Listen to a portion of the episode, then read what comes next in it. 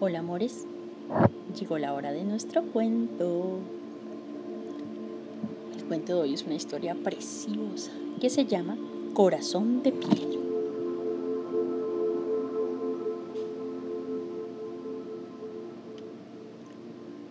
Corazonada era una ciudad muy pequeña, habitada solo por ratones, todos bigotudos y orejones. El nombre de la ciudad se debía a que si bien en apariencia todos los ratones eran igualitos, se distinguían por su corazón.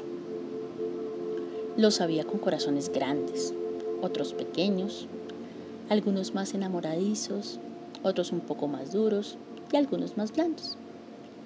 Corazón de Piedra era un ratón de mediana edad, al que todos llamaban así porque realmente daba la impresión de tener una roca en lugar del corazón.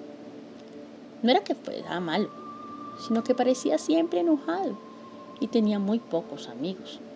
Todos decían que con el tiempo su corazón se había endurecido y era cierto.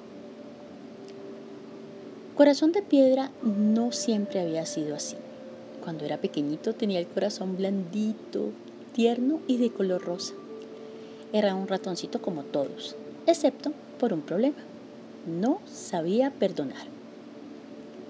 Imagínense que cuando tenía apenas un añito, un amiguito, sin maldad alguna y solo por hacerle una travesura, le escondió su chupete preferido, que tenía sabor a queso y era de color azul.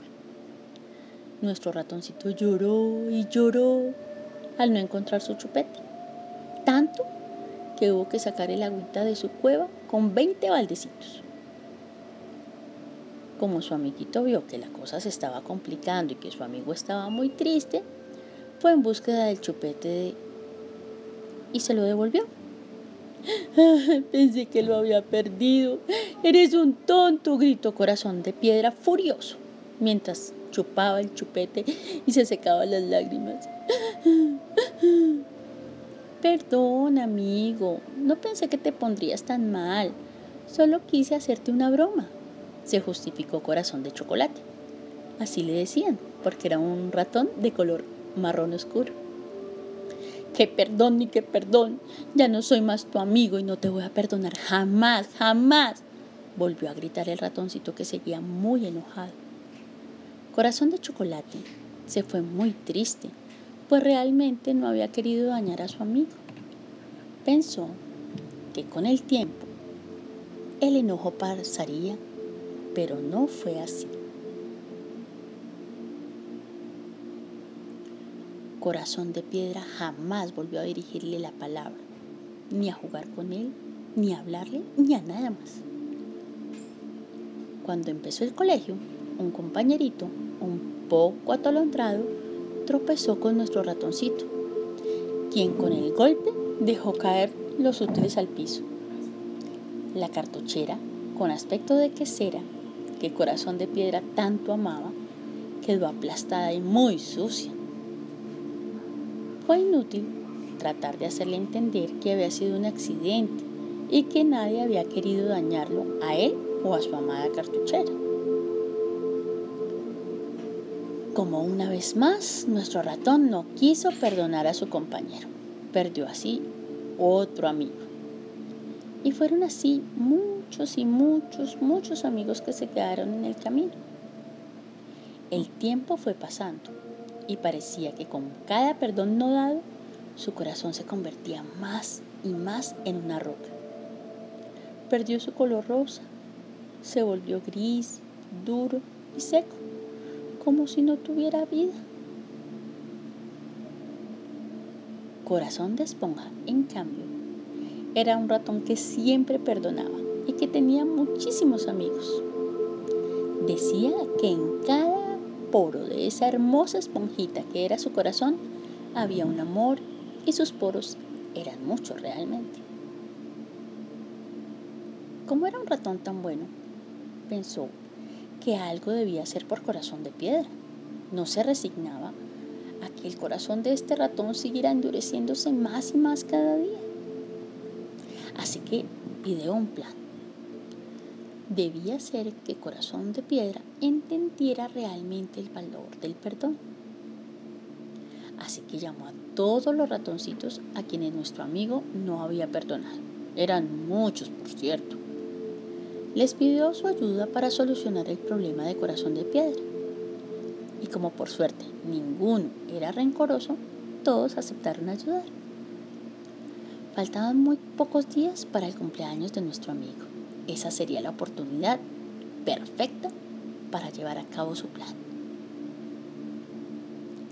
El mismo día del cumpleaños reunió a todos los ratones que no habían sido perdonados en la plaza de la ciudad, que tenía forma de corazón, claro. A cada uno le puso un sombrerito de cumpleaños y un globito atado en la colita y les pidió que no trajeran regalo. Todos aceptaron, aunque no entendían. Cuando estuvieron todos reunidos, fue a buscar a Corazón de Piedra. Primero le dijo, ¡Feliz cumpleaños! Y luego le tapó los ojos pidiéndole que lo acompañara a la plaza. Cuando llegaron, Corazón de Esponja, con una seña, les indicó que todos juntos cantaran el feliz cumpleaños, cosa que así hicieron. Al terminar la canción, destapó los ojos de su amigo. Corazón de piedra no podía creer lo que veía. Todos aquellos ratones a los que él había dado la espalda y les había cerrado su corazón estaban allí, agitando sus lobitos con sus colitas y cantándole el feliz cumpleaños. Se sintió realmente conmovido. Pero eso no era todo.